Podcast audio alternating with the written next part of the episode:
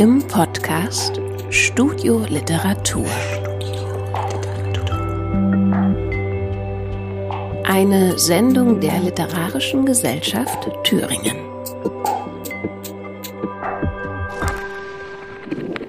Hallo und herzlich willkommen zu einer neuen Ausgabe von Studio Literatur. Mein Name ist Stefan Petermann und ich freue mich sehr, heute den Autor Martin Bayer begrüßen zu dürfen. Lieber Martin, herzlich willkommen. Hallo Stefan. Ja, wir sitzen hier im Tresorraum unter der Notenbank in Weimar. Du hast gleich nur ein paar Meter weiter ähm, im Anschluss eine Lesung zusammen mhm. mit Antonia Hausmann. Wirst du dein neues Buch vorstellen? Tante Lene und das Buch der Kreise. Darüber werden wir natürlich sprechen, über das mhm. Buch. Hat eine sehr interessante Entstehungsgeschichte, gibt auch viel drüber ähm, zu sagen und zu fragen vor allen Dingen. Bevor wir das machen, möchte ich gerne aber über Musik sprechen, weil mir ist das beim äh, Lesen aufgefallen, gerade so den ersten Seiten, da prasseln die Musikstücke ja gleich auf einen ein. Ein Kinderlied spielt gleich auf der ersten Seite eine Rolle. Ein Protestsong, Leonard Cohen ähm, mhm. wird zitiert dann am Ende. Und dann gab es so eine Passage auf Seite 33. Ähm, ich lese jetzt mal dein Buch ganz kurz vor. Ja, sehr gerne. ähm, gefällt es dir, fragte sie. Was? Die Musik von Joe Jackson? Um ehrlich zu sein, es ist eher was für Dead. Und danach habe ich das Buch zugeklappt und dachte, krass, kann es sein, dass Martin für jede seiner Figuren eine Art musikalische Biografie sich ausgedacht hat? Ähm, das stimmt. Größtenteils ja. Ähm, ich glaube, dass ich, wenn ich Figuren konzipiere und mir überlege, wer das sein könnte, überlege ich mir eigentlich immer auch, was für eine Musik diese Figur hört, genau. Und natürlich schiebe ich den Figuren auch gerne Musik unter, die ich gerne höre, aber ähm, versuche mich da auch auf die Figur manchmal einzulassen und dann auch neue Musik zu entdecken, die ich sonst eigentlich nicht hören würde. Ähm, bei Tante Helene, gerade bei der Figur des Alexander, habe ich mir das auch so überlegt, was ist so eine Musik, die ihn, da er selbst ja vor großen Lebensentscheidungen steht, was könnte da auch so eine Musik sein, die ihm da über die Schwellen hilft vielleicht, weil ich das selber auch so kenne. Also es ist die berühmte Lebensabschnittsmusik, dass man so berühmte Phasen hat und ähm, dann sehr genau erinnern kann, welche Musik man da äh, im Ohr hatte, die einem vielleicht geholfen hat in der Situation. Genau. Ja, weil Musik ist ja auch mhm. immer so ein, so ein Code. Also es ja. macht ja einen Unterschied, ob jemand Sex Pistols hört ja, oder genau, Tina Turner oder äh, Bon mhm. Iver oder wen auch immer sozusagen. Ja. Denkst du da diesen Code dann auch mit? Also wenn du weißt, äh, die hören jetzt eben Sex Pistols, das macht was, das verändert vielleicht auch die äh, Persönlichkeit deiner Figur? Absolut. Also sowohl wie sie äh, sprechen dann auch. Und, und das, hat, das geht ja bis in das Weltbild hinein, mhm. genau. Also ich glaube wirklich, dass ähm, die Musik immer ja auch eine, eine emotionale, also so ein Emotionsmanagement oft sein kann, aber es ist auch, glaube ich, ein Statement manchmal oder eine, muss ja auch zum Wertesystem passen, vielleicht zur politischen Orientierung und so weiter. Und ähm, das gehört dann schon alles zusammen, ja. Ja, für mich da so ganz ein Kosmos mhm. aufgemacht. Ich habe dann mich dann quasi auch hingesetzt, nachdem ich die Passage gelesen habe. Ja. Und für meine Figuren ähm, oder einige meiner ausgedachten Figuren wow. dann auch versucht, so ähm, mhm. zu überlegen, welche Musik würde ich ihnen zuordnen. Mhm. Und fand das gar nicht, gar nicht so einfach. Ja. Ähm, ja. Aber ich würde gerne auch weiter bei der Musik bleiben und da zum Buch kommen, wo die Musik ein ganz zentrales ja. Thema spielt. Ähm, nämlich die Mörderballaden. Genau. Der Titel erinnert ja nicht oder ist ja nicht ohne Grund dann auch an die Caves äh, mhm. großartiges Album angelehnt. Das ist ein Buch, wenn man so sagen kann, wo jede Geschichte einen Songpaten hat. Ja. Kann man genau. das so, so sagen? So habe ich es auch immer formuliert, genau. Ja. Also jede Geschichte hat einen Song, ähm, auf den sie sich explizit bezieht, aber sehr unterschiedlich. Also manchmal ist es ähm, schon noch sehr, sehr nah an den Texten, um die es geht, oder die werden auch zitiert, aufgerufen. Manchmal ist es aber auch ein Musikvideo, ähm, zu dem Lied, das mich sehr beeinflusst hat beim Schreiben oder das dann umzusetzen. Deshalb passt, glaube ich, so diese Songpatenschaft ganz ja. gut, aber die Beziehung zu den Liedern ist dann sehr unterschiedlich. Ja. Das ist auch eine ganz große mhm. Bandbreite an ähm, Bands und Musik Arten, die du da in dem Buch ähm, aufgreifst, eine Erzählung von Rödelheim, Hartheim-Projekt ja. über äh, I Like Trains und ähm, The Cure ist dabei. Vielleicht können wir erstmal ein, ein Lied hören. Ähm, da würden wir hören Turin Breaks, auch eine Band, die ich schon lange verehre und das Lied heißt The Door.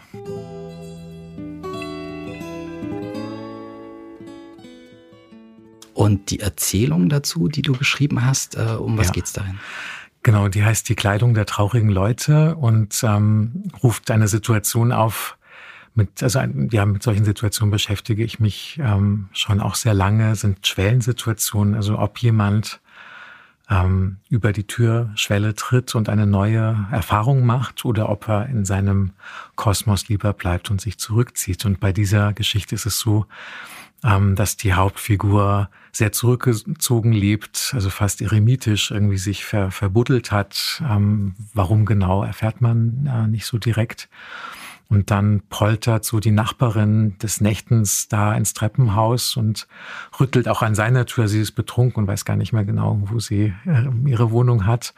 Und dann ist eben so der Impuls bei ihm, okay, ich reiß jetzt die Tür auf und, und sag irgendwas oder mach irgendwas, genau. Und ähm, oder bleibe ich doch lieber zurück, genau. Und dann ähm, passiert es dann doch, aber es ist eher so ein Impuls als eine bewusste Entscheidung, dass er nach draußen geht und mhm. eben dann eine, eine besondere Erfahrung macht und auch vielleicht, ja, das bleibt relativ offen, ähm, welche neue Qualität da vielleicht in sein Leben kommt, aber es kommt etwas Neues dadurch, genau. Beim Schreiben hast mhm. du da das Lied dann quasi so in Dauerschleife gehört oder hat der Text eigentlich gereicht, um da die, mhm. die Idee in Gang zu setzen? Genau, also so beim Schreiben selbst höre ich ähm, oft gar keine Musik oder ähm, nur instrumentelle Sachen, genau. Ähm, da ist es dann eher so, dass ich das Lied sehr, sehr oft vorher gehört hatte und den Songtext auch ähm, sehr gut kenne und dann konnte ich das mir so aufrufen. Aber ich habe große Schwierigkeiten, wenn ich so direkt mit anderem Text konfrontiert ja. bin beim Schreiben, da, dann lenkt mich das eher ab. Ich weiß nicht, wie es dir geht. Ja, es geht mir genauso. Also deutsche, deutsche Lieder gehen natürlich überhaupt ja. nicht, ne, weil man dann höchstens als Inspiration, also wenn man quasi den ersten Satz vielleicht für ein Kapitel sucht und dann hört man sich in bestimmte Lieder rein, aber ansonsten instrumentale Sachen, auch klassische Sachen, ja. Filmmusiken sind auch, finde ich, sehr geeignet.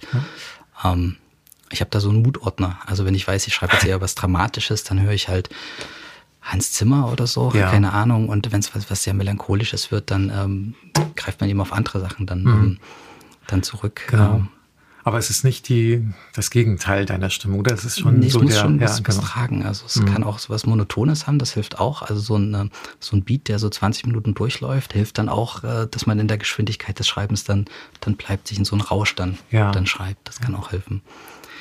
Ähm, Du hast für, dein, äh, für die Arbeit an den Mörderballaden auch ein Stipendium bekommen, das Spreewald-Stipendium. Ja. ähm, das war ein Aufenthaltsstipendium. Ja, also man ähm, hat da die Gelegenheit, einen Monat im Hotel zur Bleiche äh, in Burg im Spreewald zu leben. Und das ist eigentlich gar kein Hotel, sondern das ist wie so ein kleiner anderer Planet, auf den man da kommt. Also ein, eine, ein Kosmos, der völlig einen abschneidet vom alltäglichen geschehen. Also ein sehr luxuriöses Leben mit, mit Schwimmbad, mit sehr viel Essen, das man da ähm, genießen kann. Und ähm, ich war gespannt auf diese Erfahrung, was das mit mir macht. Ähm, genau. Und äh, habe so zu diesem Ort eine besondere Beziehung entwickelt, habe da sogar gern geheiratet. Also da kann man eigentlich alles. Es gibt einen Buchladen in diesem Hotel. Also man muss gar nicht mehr vor die Tür. Man kann seine Bücher dort ähm, sich organisieren. Man kann sogar dort heiraten. Man kann eigentlich alles. das war schon irgendwie prägend, aber auch sehr, sehr merkwürdig, dann in, in die Mühen der Ebene zurückzukehren, so genau.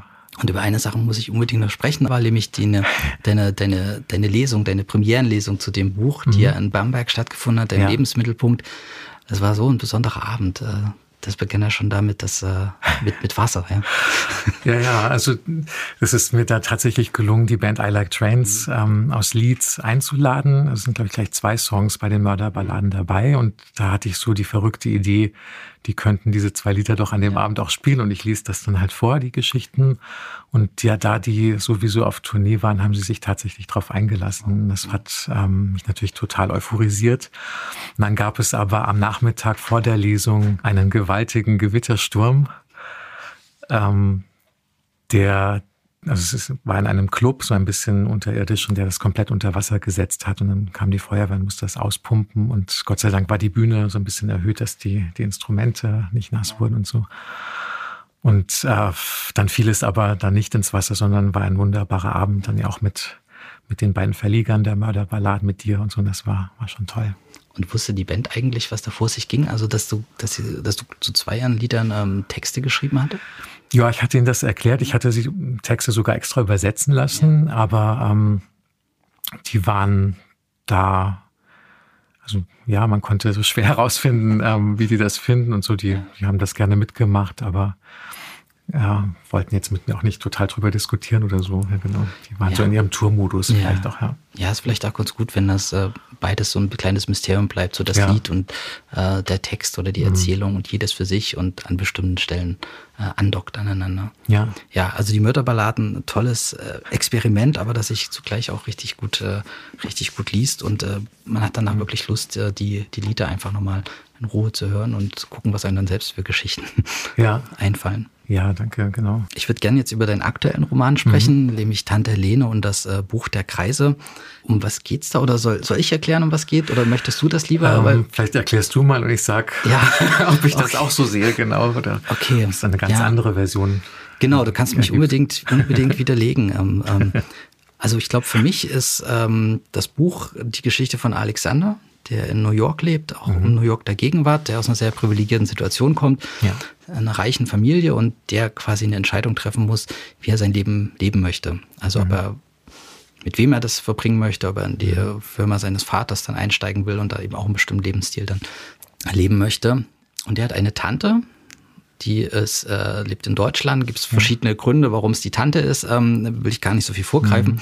Und das ist die eigentliche Geschichte, ich glaube, die, worüber wir jetzt auch hauptsächlich sprechen werden, ja. nämlich die Geschichte von, äh, von Tante Helene, ähm, die äh, Künstlerin ist oder beziehungsweise im Deutschland der 1960er Jahre lernen muss, auch wie Alexander ihr Leben zu finden, mhm. sich sozusagen auch so, so eine Selbstermächtigung, sich rauszukämpfen, so aus dem Mief der 50er Jahre. Mhm.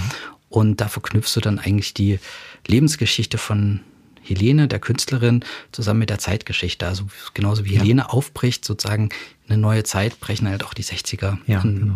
auf. Genau. Und das verschränkst du über verschiedene Zeiten, über Kontinente und erzählst eine Familiengeschichte, eine Künstlergeschichte. Mhm. Und ich finde es schön, dass du mit Alexander angefangen hast, mit der Figur, weil die merke ich auch, wenn ich selber über das Buch spreche, ähm, oft so ein bisschen ähm, zu kurz kommt, glaube ich, genau. Und die aber eigentlich ähm, für den Roman und für die Rahmung der Geschichte total wichtig ist und mir auch beim Schreiben sehr wichtig war. Aber ich tue mir eben auch leichter, wenn ich so, es geht um eine Künstlerin, die sich ähm, gegen Fremdbestimmung wehrt und ihren eigenen Weg findet, ähm, dann ist das erstmal einfacher, so mhm. darüber zu sprechen. Genau. Mhm. Vielleicht können wir ja gleich mal auf diese Rahmung ähm, ja. eingehen, auch warum die Geschichte vielleicht diese Rahmung benötigt mhm. und eben nicht nur die Geschichte von Helene äh, äh, erzählen kann. Ja. Ähm, aber es gibt eine wirklich wahnsinnig interessante Vorgeschichte oder einen Grund, weswegen du ähm, mhm. diese Geschichte erzählst. Genau, also ich ähm, hatte ein Aufenthaltsstipendium in Spanien gehabt und ähm, hatte dort ähm, eine Berliner Malerin getroffen und ähm, die hat als sie dann hörte, dass ich Autor bin, hat sie gesagt, also wenn du mal eine spannende Lebensgeschichte brauchst, ich, ich hätte da jemanden. Und habe natürlich dann sofort Interesse bekundet, ähm, gesagt, ja, ja, ähm, äh, höre ich mir alles gerne an. Und ähm, dann hat es wieder zwei Jahre gedauert, bis dann bei einer Lesung in Berlin von mir tatsächlich Irene Wedell mhm. ähm, aufgetaucht ist und sich das angehört hat. Und ich glaube, sie hat mich so auch geprüft an dem Abend oder gewogen und ähm, Gott sei Dank nicht zu leicht empfunden und hat dann ähm, mich nach der Lesung angesprochen, ob wir uns einfach mal treffen wollen. Sie ähm, hätte viel zu erzählen und sie hat gehört, dass ich ähm, auch gerne zuhören möchte. Und dann hat sie mich in ihr Haus eingeladen in Hohen Neuendorf bei Berlin. Und dann ging das los, dass wir uns getroffen haben und sie hat mir das erzählt und ich hatte so einen ganz billigen MP3 Aufnahmeplayer irgendwie dann immer auf dem Tisch gehabt und wusste eigentlich ja gar nicht, was mich erwartet und was für eine Geschichte da auf mich zukommt. Und äh, sie hat wahnsinnig offen und vertrauensvoll ähm, gesprochen und mir ein, ein unglaubliches Geschenk gemacht mit ihrem, mit ihrem Leben. Und ich wusste, ich war damals Anfang 30 eigentlich noch gar nicht genau, ähm, wie ich mit dieser Verantwortung umgehen soll und bin ich schon reif genug, lebenserfahren genug, habe ich alles auch so ähm, verstanden, was sie mir da erzählt hat, ähm, dass ich dann selber in die Rolle eines Erzählers schlüpfen kann und das irgendwie ähm, umsetze. Wobei sie von Anfang an gesagt hat, ich habe da alle Freiheiten, das zu tun. Aber das, das konnte ich nicht. Und dann ist so unser Kontakt auch eingeschlafen. Und dann habe ich, ähm, ja, so 2018, glaube ich, mal geguckt, ähm, auch versucht, sie anzurufen, oder wie geht sie eigentlich, mal gegoogelt, wie man das dann halt so macht. Und dann habe ich schockierenderweise ähm, feststellen müssen, dass sie verstorben ist vor kurzem, dass sie an Demenz erkrankt war.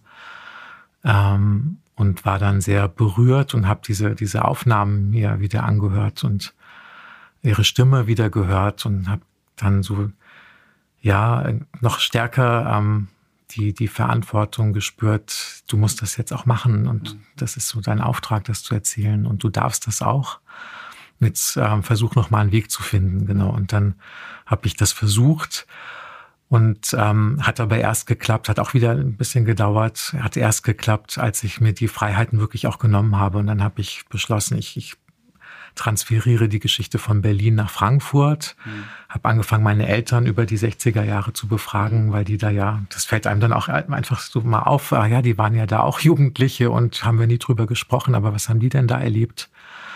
Und Frankfurt war ja auch ein Zentrum der 68er Bewegung. Also was könnt ihr mir darüber sagen? Genau. Und habe dann angefangen, so die eigene Familiengeschichte auch mit reinzuziehen. Und dann kam dann irgendwann Alexander auch noch als Figur dazu und so die Frage, ja, wie geht's denn eigentlich in der zweiten, dritten Generation danach mit dieser Familie weiter? Weil bei Irene Wedel selbst gab es da nichts mehr. Also diese Familie ist dann, ähm, also auch durch tragische Todesfälle und so weiter, aber sie ist dann einfach, hat dann geendet mit Irene Wieder. Es gibt keine Nachkommen, Nachfahren. Ich wollte das aber so weiterführen und mir überlegen, okay, ähm, auch, auch mit, mit dem künstlerischen Erbe ähm, dieser Figur, wie, wie kann das weiterwirken? Genau. Dann kam auch noch die Idee mit diesem Buch der Kreise ähm, hinzu, das ja auch titelgebend ist und so die Überlegung, wie, wie sich Verhaltensmuster, eben auch Einstellungen, ähm, über Generationen hinweg weiter transportieren oder ob es auch gelingt, mal aus diesen Spiralen rauszukommen und rauszuspringen. Also es sind so, ja, so kaleidoskopartig kam das dann alles zusammen und dann war ich erst so weit nach zehn Jahren oder so, ja. dann richtig zu schreiben, genau. Und diese Aufnahmesituation, wie lange habt ihr mhm. miteinander gesprochen? Wie viele Stunden oder Tage? Also es waren, glaube ich, vier Tage, so vier mhm. Sitzungen und dann aber auch wirklich sehr, sehr lange, genau. Ja. Und und hast du das Gespräch ja. gesteuert oder hast du einfach zugehört? Also das ist mir bei der Aufnahme auch so, ähm, Gott, wo bin ich da eigentlich genau? Also das war so, ich habe dann natürlich auch mal eine Nachfrage gestellt oder so, aber das war, ich glaube, für sie diese Situation, dass sie das einfach so, vielleicht keine Gelegenheit hatte, ähm, auch das zu erzählen einfach. Und dann ist das wie so ein, ein Outburst erstmal ähm, gewesen und auch gesprungen. Also, also Irene war eine fantastische Erzählerin und dann, dann war es wie so, ich, ich höre jetzt einfach, ich lasse jetzt einfach mal das geschehen und ja. dann gucke ich, ähm, was ich damit mache. Genau. Und das war in ihrem Haus? Warst ja. du da auch von ihrer Kunst dann äh, ja. umgeben? Ja, genau, umgeben von, von ihren Kunstwerken. Also sie hat ja sehr unterschiedliche Sachen gemacht, auch Kleidung, ähm, Unikatbücher, die faszinierend sind. Also mit, mit Naturmaterialien verwoben. Sie hat Papier mhm. selbst geschöpft und so. Und das war halt alles auch in diesem Haus. Mhm. So ein, ein blaues Holzhaus war das. Wir sprechen gleich weiter ja. drüber. Ich äh, muss nur, weil du deine Eltern auch schon erwähnt hast, es mhm. gibt nämlich in den Dankesworten einen sehr schönen Satz, dass du deiner Mutter dankst für die, für die Beschreibung des Frankfurter 60er Jahre und ja. deinem Vater für den passenden Soundtrack. Ja, und genau. es gibt zu dem, äh, zu dem äh, Buch auf deiner Seite gibt es mhm. auch eine Playlist, also wo man die Lieder, die in dem Buch mhm. vorkommen, aber auch andere Lieder hören kann. Und vielleicht können wir ein Lied äh, aus dem Soundtrack zu Tante Lene, das Buch der Kreise jetzt hören. Sehr gerne, dann hören wir jetzt Nina Simone, die wirklich eine große Rolle in dem Roman spielt. Und der Song heißt Black is the color of my true love's hair.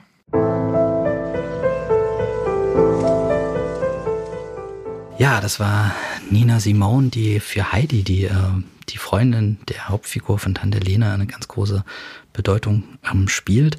Ich würde gerne mal auf das Hören der Tonaufnahmen ähm, zurückkommen. Das ist ja auch ein Element, was du in dem Buch selbst verwendest. Ja. Ich habe mich gefragt, ob, ob du bereut hast, bestimmte Dinge nicht gefragt zu haben. Oder mhm. ob du gerne sie noch etwas gefragt hättest, als du die Aufnahmen ja. nach zehn oder acht Jahren wiedergehört hast.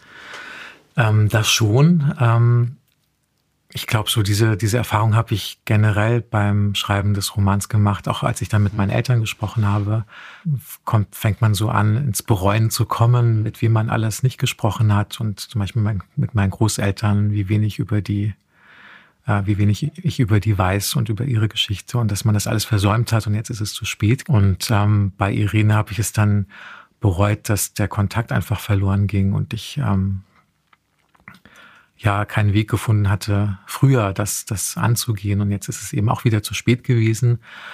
Andererseits ähm, war es vielleicht dann auch leichter für mich, mir diese Freiheiten zu nehmen und mich auch von ihr zu entfernen. Also es war so ein Nähe-Distanzspiel dann einfach.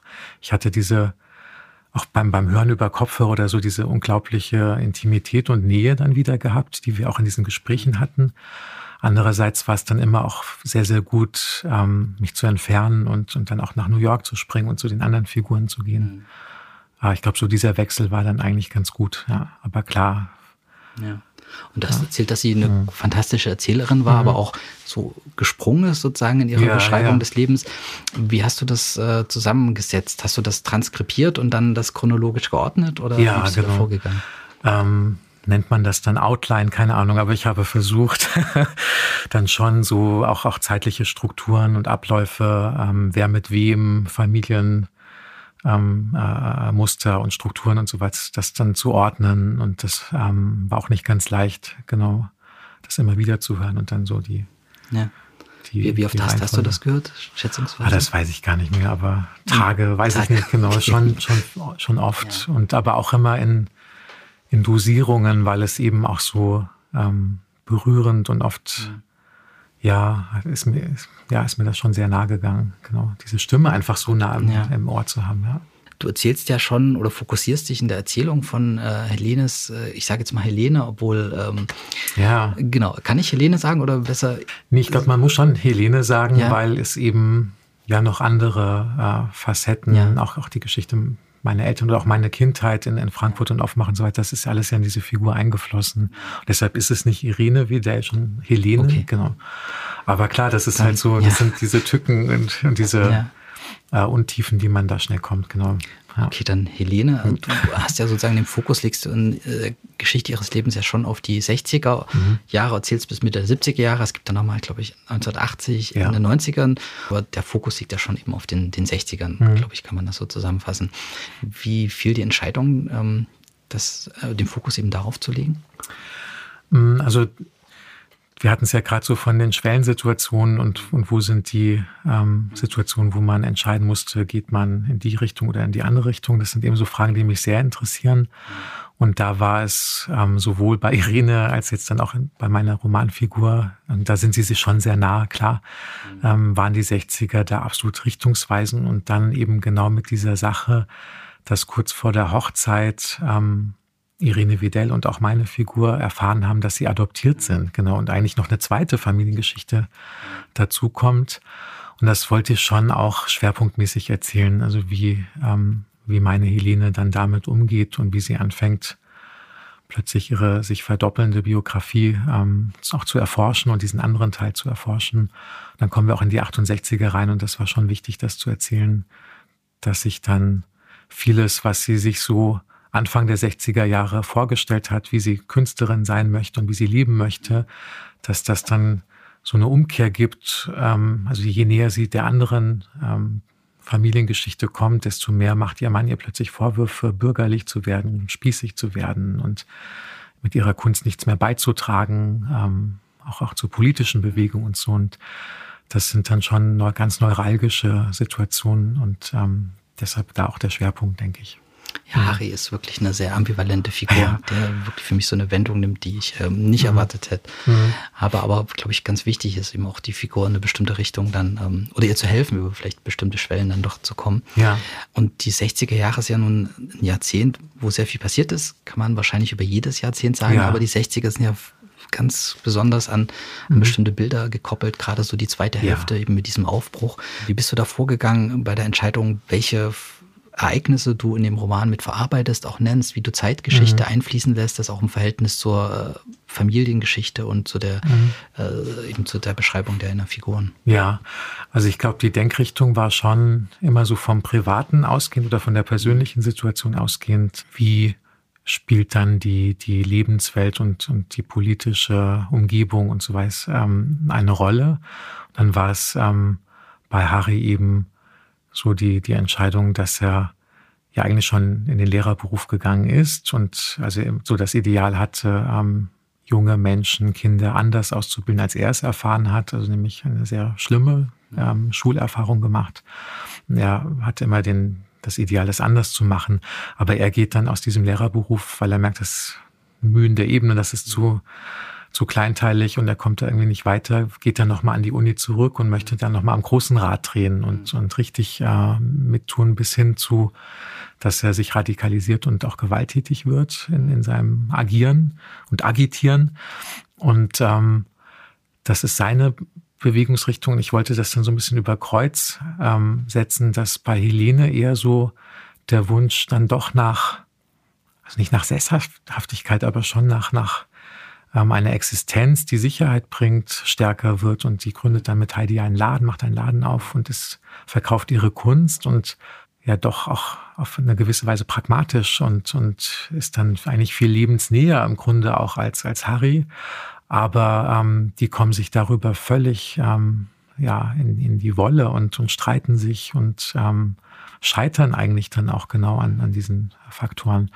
Und so ist, glaube ich, das Private, aber das, das wollte man ja zu dieser Zeit auch gerade auflösen. Das Politische und das Private ist überhaupt kein Unterschied mehr. Aber so die, die Denkrichtung für mich war eigentlich immer aus der persönlichen Situation heraus, okay, was kann, was kommen für äußere Ereignisse dann dazu? Dann zum Beispiel natürlich das Attentat auf Dutschke und ähm, da, da, da war Frankfurt natürlich als Schauplatz auch ideal, dass dann diese großen Demonstrationen und die äh, der Sturm äh, auf die Druckerei der Bildzeitung und so, ähm, die kommt im Roman ja auch vor, ähm, diese Szene. Und ähm, das war dann gar nicht so schwer, eigentlich beides so zu verknüpfen. Genau, nochmal auf die Frage, so warum 60er Jahre zurückzukommen, das war auch so der größte, fast der größte ähm, Aha-Effekt, als ich so Irene zugehört hatte, dass sie gesagt hat, naja, klar gab es da das Ideal, wir, wir machen jetzt das alles anders und, und gleichberechtigter und die Frauenrechte sind sind entscheidend wichtig und wir, wir stellen das alles vom, vom Kopf auf die Füße. Aber sie hat eben die Erfahrung gemacht, dann in den Diskussionsrunden und, und Marx-Lenin-Kreis und so, dass sie doch nur zum Kaffee kochen geschickt wurde und, und eigentlich in diesem Inner Circle gar nicht ähm, eine Rolle spielen durfte. Und ähm, das hat mich erstmal sehr, ja, mich nicht schockiert, aber es hat mich total verwundert, weil das genau mit diesen ikonografischen oder vielleicht also meiner Single-Story, die ich so über die 68er hatte, überhaupt nicht übereingestimmt hat, weil ich hatte immer so das Bild, das wird alles aufgebrochen, das ist die große Befreiung, aber dass es da sehr viel Machismo und so weiter oder doch eine sehr stark männergeprägte Szene ähm, gab, das war dann eben auch das, was ich erkunden wollte. Und ob das wirklich stimmt oder ob das nur so eine Einzelerfahrung jetzt auch war. Mhm. Ja, es beginnt ja auch quasi mit so einer Szene beim Jazzkonzert, wo ja. es auch so eine Erfahrung, es gibt eine neue Musik, die steht ja auch für einen Aufbruch, genau. was Neues passiert. Mhm. Und gleichzeitig stellen die beiden Frauen da fest, das sind ja nur Männer auf die Bühne. Genau. Und das ist ja so ja. ganz exemplarisch auch so ein Thema, was sich so durch die ganze Geschichte von ja. Helene dann, ähm, dann zieht. Genau. Und ich würde trotzdem, weil du das am Anfang ja. erzählt hast, von Alexander gesprochen mhm. hast, als, als Rahmung. Und mich würde mhm. interessieren, warum diese Geschichte von Helene die Rahmung von Alexander braucht. Ja, also ähm, es gibt das Buch der Kreise dann als, als Idee, also genau in dieser Nacht, als es zu diesen großen Protesten äh, in Frankfurt kommt, ähm, stürmt dann Harry so an, an vorderster Front äh, sich ins Getümmel und Helene geht wieder zurück und ins Private und zu ihrer Kunst dann auch. Und sie fängt an, sich zu überlegen, okay, ähm, haben wir eigentlich gerade wirklich etwas Neues hier am Start oder wiederholen wir auch nur und haben nur die, die Fahnen und die, die Köpfe ein bisschen ausgetauscht? Also was ist jetzt wirklich so ähm, das wesentlich Neue? Sind das wirklich neue Rollenmuster oder ja, es ist eigentlich eine Schleife, in der wir uns befinden. Und dann fängt sie an, das Buch der Kreise zu konzipieren, macht zuerst Skizzen. Und das ist eben ja ein, ein glaube ich, auch in einer Lebenszeit gar nicht zu schaffender Versuch, sich zu überlegen, ja, was, ähm, in was für Kreisläufen stecken wir, ähm, von der Natur angefangen, ähm, dem, dem Wechsel der Jahreszeiten bis eben zu biografischen, familiengeschichtlichen ähm, Schleifen, Spiralen und, und ja, diesem Diskurs, dass wir so viel wiederholen, ähm, generationenübergreifend, ähm, weil wir so ja, erzogen wurden. Also das berühmte Schweigen der Väter zum Beispiel, das sich irgendwie weiter transportiert oder so. Und das will sie in diesem Buch erkunden und wird aber gar nicht fertig damit. Und ähm, dann kommt es zu dieser Berührung der Generationen, weil Alexander nach Deutschland fliegt und endlich mal kennenlernen möchte, wen, wen, wen gibt es denn da und wer ist diese Tante, von, von der er mal gehört hat, aber ähm, es ist ja alles sehr, sehr heikel und, und umständlich und ähm, kompliziert und er möchte dann einfach mal diesen Schritt machen, den alle immer machen wollten, aber dann nicht konnten oder es dann doch nicht ging. Und dann ähm, ist er dann plötzlich so der Träger auch diese, dieser Fragestellung. Also was, was trägt er weiter oder was schafft er Neues und was gibt ihm diese ähm, Helene aber auch für eine Hilfe dabei, diese, diese Fragen auch für sich selbst dann zu klären. Genau. Na, hält er dann auch das Buch äh, quasi in den Händen, also wird, mhm. wird wirklich, es ist eigentlich, ein, das ist ja ein zentrales Motiv, ist ja auch der Titel sozusagen ja, genau. deines, deines Buches. Ähm, ist es ein Motiv, was du auch aus den Gesprächen von Irene übernommen hattest oder was ganz unabhängig davon in die Geschichte eingeflossen ist? Ja, also das ist schon, glaube ich, ähm, eher unabhängig davon, weil ähm, also Irene selbst war, ich will nicht sagen verbittert, aber es war einfach, es war ihr immer verwehrt geblieben, so ähm, diesen Kontakt wirklich aufzubauen zu diesem anderen Familienteil und ähm, hatte auch sehr negative Erfahrungen gemacht. Und auch zu ihrer leiblichen Mutter, das war über viele, viele Jahre immens kompliziert, mit, mit der zu sprechen, allein schon und so. Und ähm, für die ging das dann gar nicht weiter. Und ich, ich wollte aber irgendwie, das war für mich vielleicht auch tröstlicher, ich weiß nicht, diese Geschichte irgendwie mit einer neuen Schleife und einer neuen Spirale auszustatten und zu überlegen, wie, wie hätte es denn weitergehen können, wenn es wirklich zu einer Berührung gekommen wäre der Familienteile. Ich ähm, würde gern, glaube ich, nochmal auf mhm. die ähm, auf, auf die Orte zurückkommen, weil ja. du spielst mit den Zeiten, also wir sehen in 40er Jahren, das geht dann aber auch mhm. äh, quasi bis in die Gegenwart, bis 2019, in die mhm. Vor-Corona-Zeit. Mhm. Alexanders Geschichte spielt eben in New York, ja. noch größerer Teil. Und der andere Teil spielt, ähm, ich sag mal, Großraum Frankfurt, weil ja. ich glaube, Frankfurt und Offenbach, stimmt das eigentlich, dieses Klischee, dass Frankfurt und Offenbach sich nicht leiden mag? Oder ist es. Äh, ja, das, das gibt es schon. Also. Okay. Äh, Hippe und Rippe de Bach oder wie das dann da heißt auf Hessisch, genau. Also die ähm, wobei das ja total zusammengewachsen ist, auch, auch die Städte und so, aber es gibt einen, klar schon, also das zeigt sich dann beim Fußball immer am stärksten, glaube ich, Kickers oder Eintracht oder so, aber genau. Ähm, und ich war, ich bin tatsächlich in Heusenstamm aufgewachsen. Das kommt im Roman auch, auch vor, ein, ein kleines Pendlerstädtchen. Genau, meine Eltern haben in Frankfurt gearbeitet. Und deshalb kenne ich so beides und war aber nie so in der Versuchung, mich entscheiden zu müssen, bin ich jetzt eher so Frankfurt oder Offenbach, genau. Und wie fiel die Entscheidung für New York? Weil das ist ja auch eine Stadt, die ja. auch literarisch ja schon beschrieben ist. Hast du da so als äh, Vorbereitung die großen New York-Romane gelesen? Bist du hingereist? Ähm ja, also ich war eigentlich eher auf Toronto und Kanada, weil es da auch ähm, eine Reise gegeben hätte, die dann mit, mit Corona ins Wasser gefallen ist, genau. Und dann war so die Überlegung, da ich selbst schon mal in New York war und ähm, ja, was könnte es könnte für eine Stadt über See so geeignet sein. Und ähm, da ich sehr, sehr gerne auch New York-Romane lese und ähm, zu dieser Stadt eine Beziehung habe und auch vor allem zu Brooklyn ja, und so, dass ich sehr, sehr mag. Ähm, und ich da auch eine Bekannte habe. Also es ist ja auch immer so die Frage, wen kann man dann auch interviewen und fragen und sich etwas ähm, Informationen holen. Und gerade bei Corona war es die einzige Chance, dann auch manchmal mit jemandem zu skypen, der in, in New York äh, sitzt. Und dann fiel die Entscheidung für New York, genau. was mir sehr viel Bauchschmerzen oft gemacht hat, weil es natürlich ähm, äh, in der Corona-Zeit äh, hat, hatte, ich weiß nicht, wie es dir ging, aber sowieso das Gefühl, so abgeschnitten zu sein und an andere Orte gar nicht mehr ranzukommen. Und das war schon auch so eine schwierige Entscheidung. Aber ich habe mir dann immer gesagt, in New York gibt es sowieso alles und es kann alles passieren, dann kann auch das so sein. So, ja. Das ist ja mhm. gerade das erste Kapitel mit äh, sozusagen die Szene, mit dem das Buch beginnt, ist ja mhm. quasi wie so eine Kamerafahrt durch so eine mhm. so das New York der der eben vor Corona-Zeit. Ja. Deswegen hatte ich mich gefragt, ob du da mhm. selbst dann auch so eben so Proteste erlebt erlebt hattest und die beschrieben hast. Mhm. Aber klar, das sind so die, die Hilfsmittel, ähm, dass man bei YouTube mittlerweile mhm. auch so viel, ähm, also mit einer wackeligen Handykamera mittendrin ja. gefilmt und so. Also man kann dann auch sogar hören, was ge gebrüllt wird und, und hat so natürlich auch mehr Möglichkeiten, ähm, ja, das, ist ein unglaubliches Archiv, was da so in den letzten, ja. eigentlich seit, mhm. seit 2005, seitdem es YouTube gibt, mhm. sozusagen entstanden ist, ja. dass man einfach zugreifen kann. Das ist mhm. ein großer Glücksfall glaube ich, für Leute, die schreiben. Ja, genau. Ich merke, man muss halt immer so ein bisschen gucken, dass man sich nicht mitreißen lässt mhm. von den einzelnen Szenen und ja. dann auch eben das eigene dann rausholt. Absolut, genau. Aus diesem ja. Material. Ja.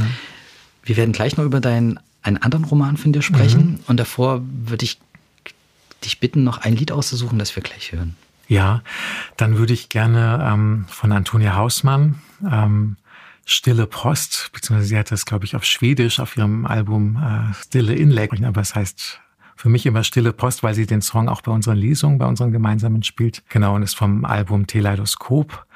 Und mit Antonia Hausmann verbindet mich jetzt auch schon einige Jahre ähm, das gemeinsame Auftreten und so eine, das Format einer Musiklesung auf die Bühne zu bringen.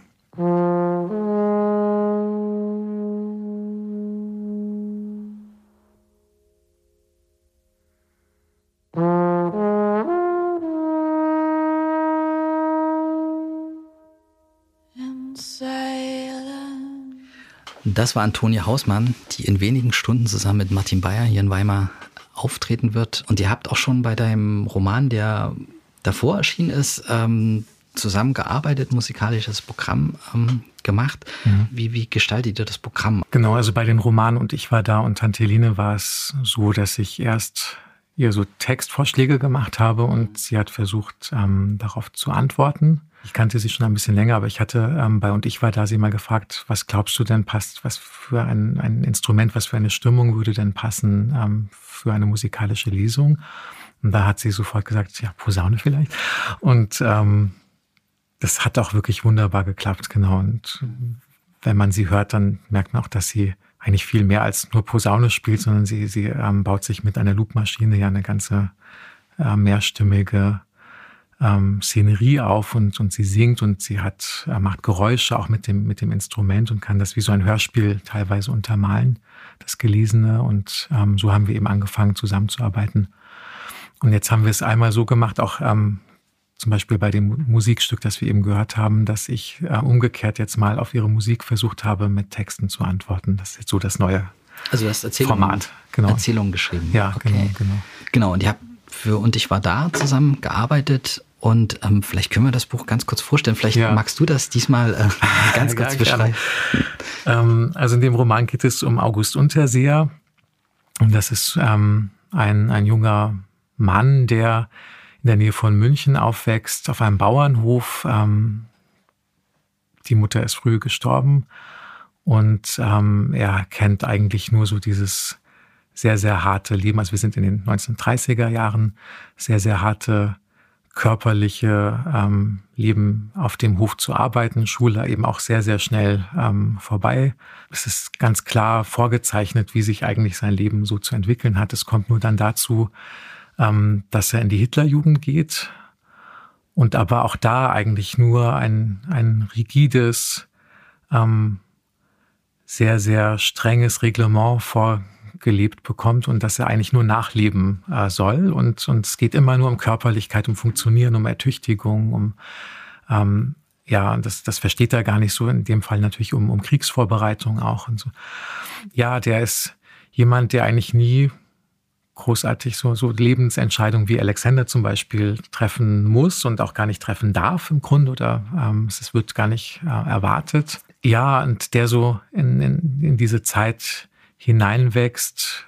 Vielleicht ist das sogar sehr typisch so und, und sich einfach treiben lässt. Die Entscheidungen werden ihm abgenommen. Er, er macht äh, vieles, ähm, was von ihm erwartet wird. Und er trifft dann aber auf, auf Menschen, die ihm anderes zeigen. Also auf, auf Paul, das ist so eine Figur, die ihm so versucht, ähm, ein bisschen Literatur, Musik und, und so etwas ähm, beizubringen. Die fahren einmal in ein Museum und so, das kennt er ja überhaupt nicht. Dieser Paul muss dann, weil seine Eltern in Verdacht geraten, irgendwie ähm, widerständig zu sein oder so, müssen die fliehen und der Paul fragt ihn, ja, komm doch mit und, und reicht ihm die Hand und sagt, okay. Ähm, und dann sind wir wieder bei dieser Schwellensituation und ähm, August muss sich entscheiden, gehe ich jetzt da mit oder bleibe ich in dem? Und er entscheidet sich eigentlich immer nur, ähm, ja, er hat, hat nicht die Kraft in diesen Situationen äh, wirklich mitzugehen. Ja.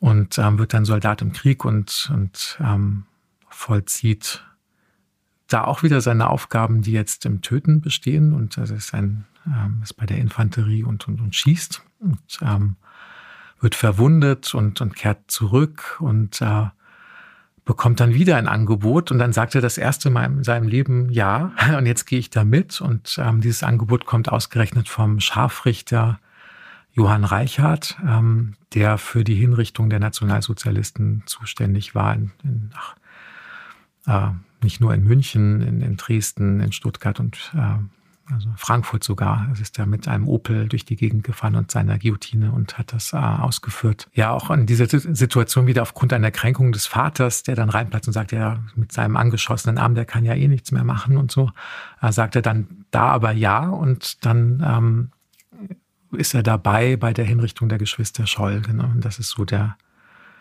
ähm, der ja sehr tragische ähm, Verlauf dieser, dieser Biografie. Also ich hatte die, die Hinrichtungsprotokolle der Geschwister Scholl eben mir angeguckt und da wird ähm, ja minutiös und sekundengenau alles protokolliert, wer anwesend war, wie lange etwas gedauert hat. Das ist ein ganz erschreckendes Dokument.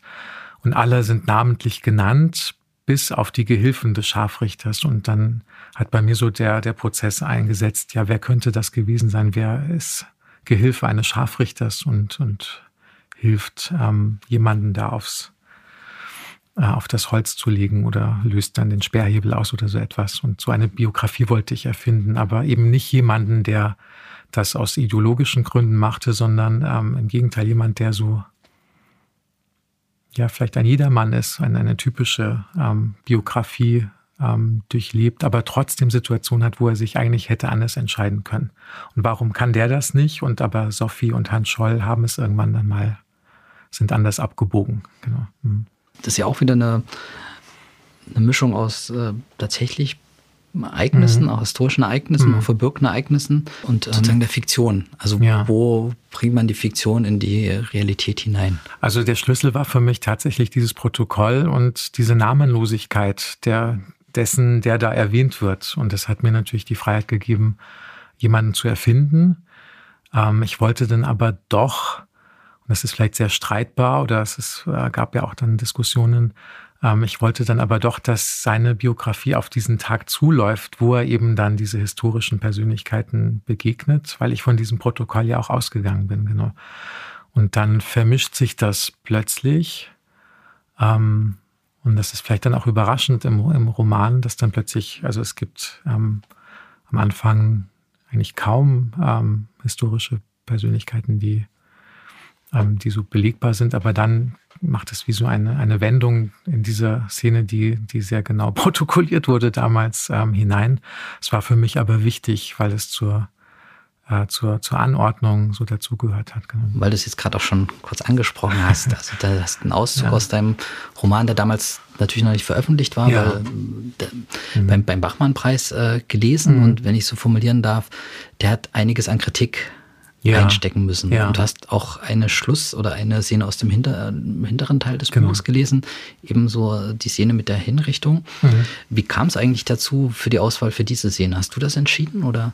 Ja, ja, also es war ähm, schon der Versuch, so eine Art Destillat ähm, des Romans ähm, zu ja, dort, dort vorzulesen und ähm, ich hatte, als ich den Roman angefangen hatte zu schreiben, immer diese Szene, also ich, ich bin eigentlich vom Ende ähm, ausgegangen, wie die mit diesem Opel da nach, äh, nach München reinfahren und, und diesen, diese Hinrichtung äh, ausführen sollen.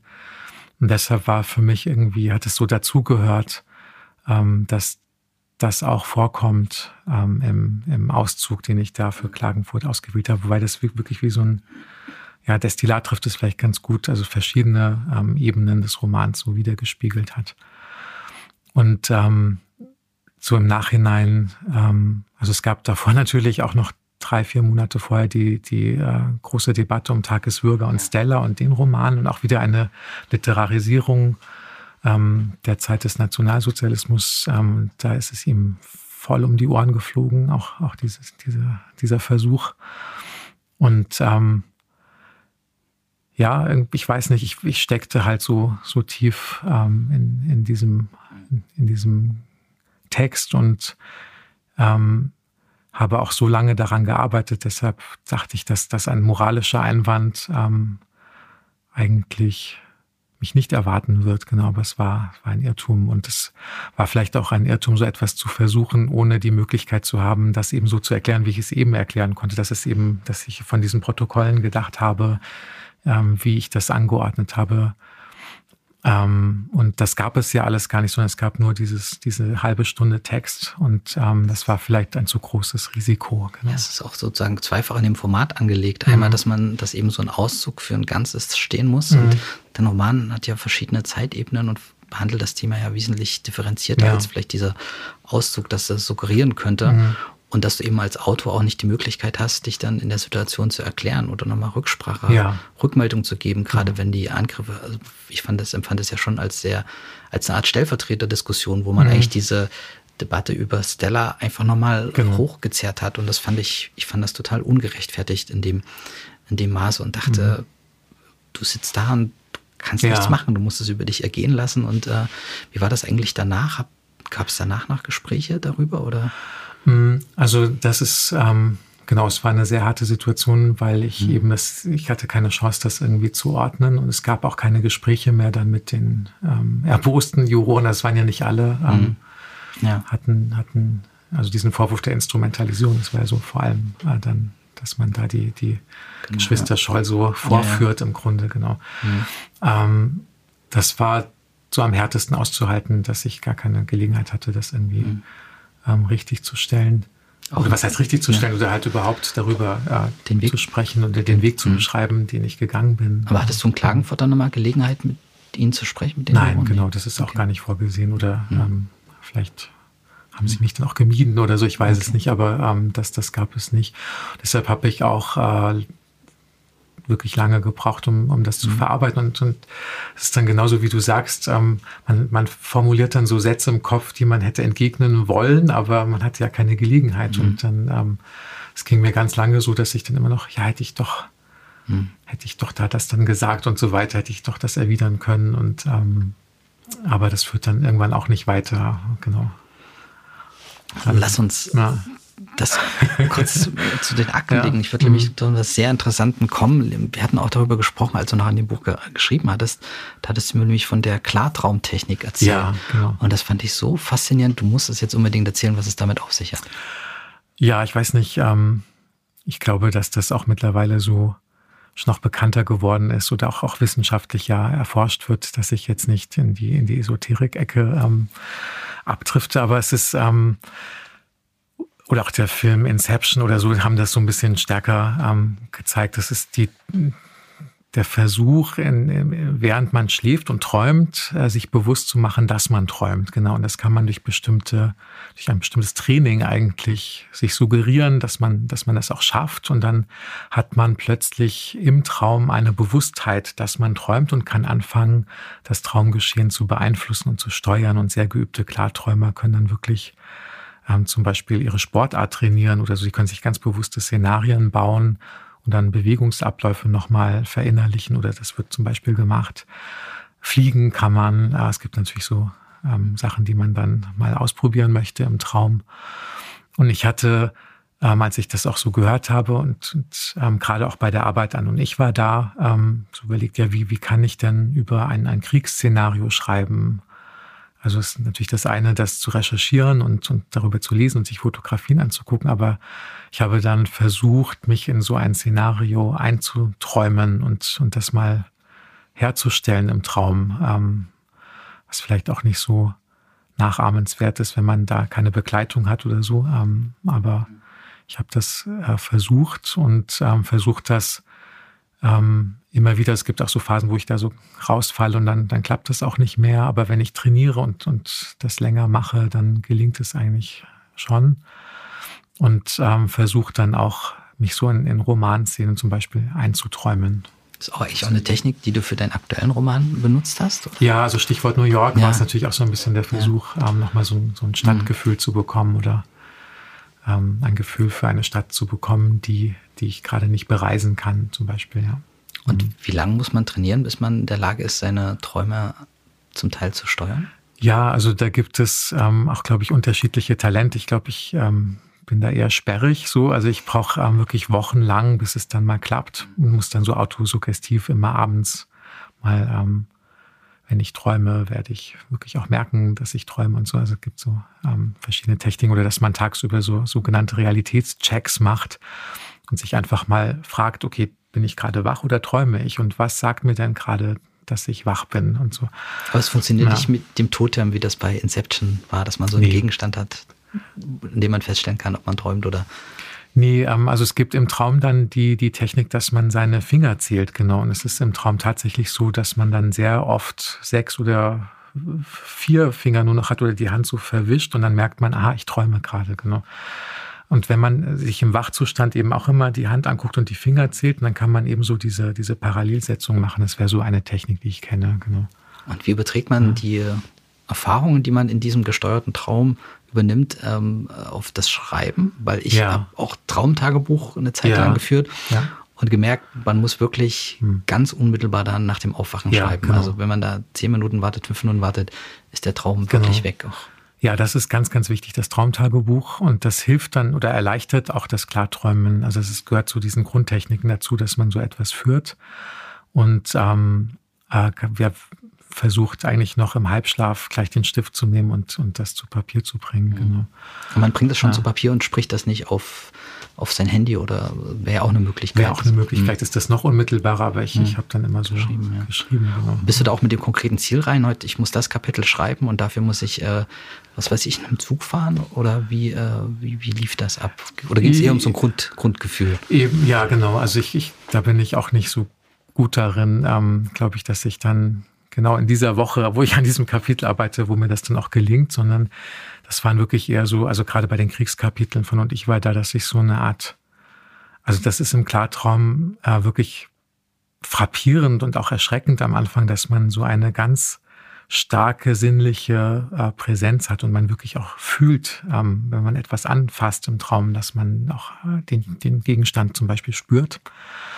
Und ähm, das war so eher der Versuch, eher so allgemeine Situationen ähm, herzustellen, wobei es dann auch einfach zu Szenarien kam, die ich gar nicht geplant hatte, die dann so passiert sind und die waren aber manchmal auch eine, eine ganz tolle Quelle wieder für, für das Buch, genau. Und vielleicht, um zum Schluss den Kreis nochmal zum Anfang zu schließen, mhm. muss man bei diesem Klarträumen, muss man da Musik hören? Hilft das oder schadet das sogar? Ich glaube, ähm, also ich habe das nie mit Musik ver verknüpft, genau, sondern ähm, ich glaube, es gibt noch solche, solche Beats oder solche Frequenzen, die man auch bei YouTube wieder anhören kann, die das irgendwie ähm, erleichtern sollen. Das habe ich aber nicht versucht. Ähm, genau, das war eher so eigentlich eine, eine sehr, sehr stille Angelegenheit oder auch so, dann gibt es noch so Techniken, dass man den Wecker so stellt und, und um vier Uhr morgens dann kurz aufwacht und wieder Autosuggestion macht und dann wieder einschläft und so etwas, genau. Ja.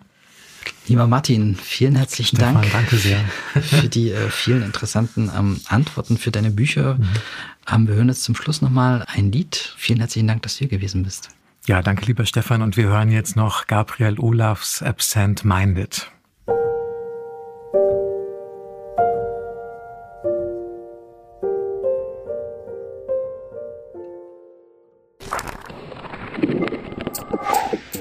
Studio Literatur. Eine Sendung der Literarischen Gesellschaft Thüringen.